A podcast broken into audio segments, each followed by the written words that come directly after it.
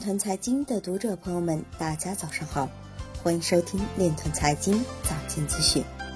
今天是二零一九年七月七日，星期日，农历亥年六月初五。首先，让我们聚焦今日财经。韩国 CJ 物流中国区总裁表示，区块链技术十年之后可能会成为生活和工作中必不可少的东西。美国国税局预计在将来未来几周内更新其加密货币指引。上海财经大学奚君阳表示，Libra 的一些目标设想，中国可以通过人民币的数字化来逐步借鉴。成都公安破获特大网络诈骗团伙，受害人报警称被以投资比特币等方式诈骗。数据显示，比特币网络使用率接近历史新高。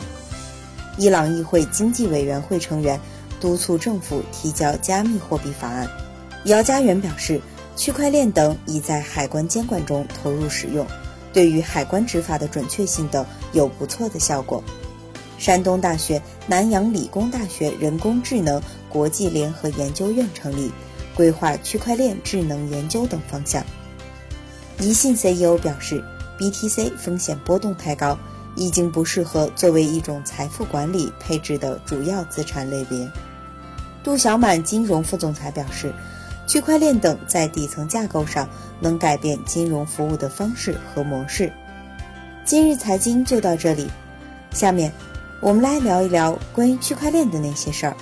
据中国新闻网报道，七月五日，首届丝绸之路城市可持续发展论坛在兰州举行。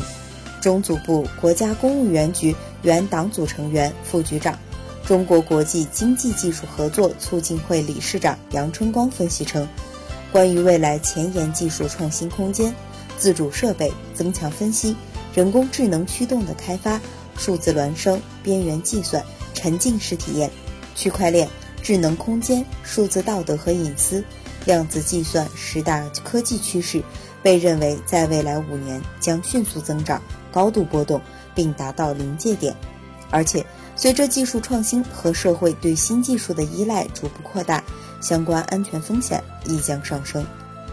以上就是今天链团财经早间资讯的全部内容，感谢您的关注与支持，祝您生活愉快，我们明天再见。